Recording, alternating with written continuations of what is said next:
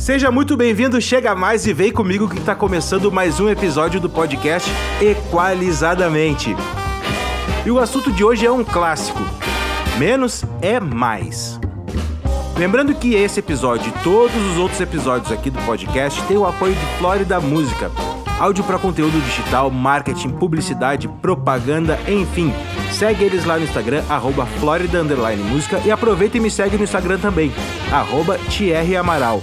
Ah, me perguntaram como se escreve o meu nome. T-H-I-E-R-R-Y. Amaral, beleza? Já começa esse episódio aqui pedindo desculpas pois não consegui postar o episódio na segunda-feira, porque eu tô de mudança, a gente tá num estúdio novo aqui, talvez você esteja percebendo que o som tá um pouco diferente, e daí eu acabei não conseguindo gravar. Mas na semana que vem já volta tudo ao normal, segunda-feira de manhã tá o episódio novo no ar. Excepcionalmente, nessa quarta a gente tá lançando esse episódio, mas é pro bem geral da nação, beleza? Eu vou começar aqui dando uma interpretação particular sobre essa expressão, que para mim nada mais é que saber a hora de parar. Menos é mais não quer dizer que você tem que fazer o menor esforço, entregar o menor trabalho, fazer sempre o mínimo num trabalho ou em alguma coisa, tá? Menos é mais quer dizer assim, saber a hora de parar, porque se você colocar mais do que isso, estará exagerando em alguma coisa e vai acabar estragando o que estava bom. Então, para mim, isso não passa de saber a hora de parar. Eu vou dar algumas dicas agora que vai ajudar você na produção de áudio para publicidade ou para produção de conteúdo ou enfim, para o que você quiser usar. Quando você for explicar alguma coisa para alguém, crie listas, tópicos sobre o tema que você vai falar. Você corre o risco de falar alguma coisa que vai complicar o entendimento da pessoa se você não fizer isso, porque você não vai ter uma linha de raciocínio, você vai estar criando naquele momento. De repente, alguma palavra que você fale, algum termo que você use, complica muito o entendimento de quem está te ouvindo. Outra coisa também é não explicar muitas vezes um assunto que já foi entendido. Quanto mais você explica, maiores as chances de você falar alguma coisa que complica o que já foi entendido. É tipo um mais um é dois. Um palitinho mais um palitinho são dois palitinhos. Não precisa dar outra explicação maior do que isso. É simples, entendeu? Tente não explicar muitas vezes uma coisa que já foi entendida, que você não corre o risco de ser desentendido. Quando você for fazer alguma coisa que combine vários elementos, cuide para não exagerar em algum desses elementos. Ache um ponto de equilíbrio entre eles, tente, tente achar as quantidades exatas de cada um para não ficar uh, desequilibradas as coisas, nem pendendo para o lado nem pendendo para o outro, legal? Eu fiz essa parte inicial aqui para explicar algumas coisas que eu vou explicar agora. Primeiro vou começar com o pessoal que faz áudio para conteúdo e depois eu vou pro pessoal da publicidade, beleza?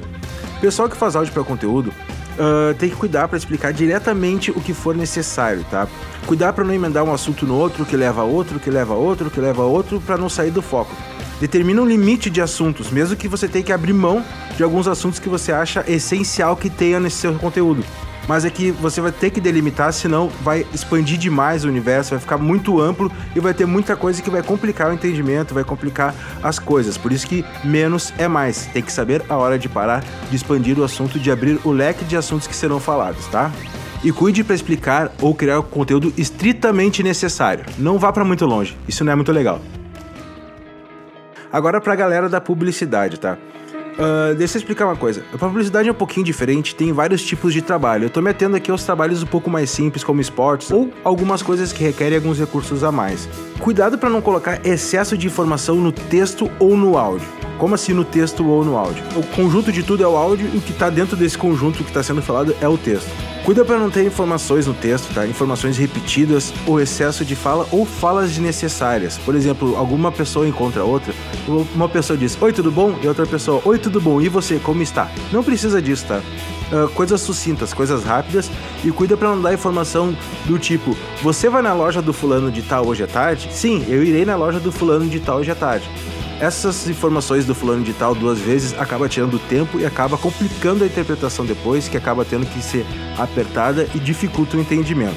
Agora falando de áudio, Cuida para não colocar sons, elementos demais de fundo, tá? De BG que a gente fala de background, ou a trilha muito alta para que elas não tomem a frente do texto que está sendo falado. Isso acaba desviando a atenção, tirando o foco ou acaba atrapalhando. Lembre-se que menos é mais não é fazer o mínimo, não é fazer uma coisa mal feita, é saber a hora de parar.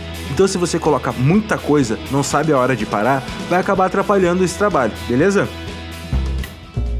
Nós vamos ficando por aqui, ah, mas antes de falar a frase do final do episódio, eu vou trazer uma novidade. A partir de agora, todo final de episódio, eu vou indicar um livro aleatório, tá? Não, não é um livro sobre áudio, não é um livro sobre publicidade, não é um livro sobre conteúdo, não é nada disso. É um livro aleatório. Afinal de contas, conhecimento tem que ser compartilhado. E o primeiro livro que eu vou indicar aqui é O Gigante Enterrado de Kazuo Ishiguro.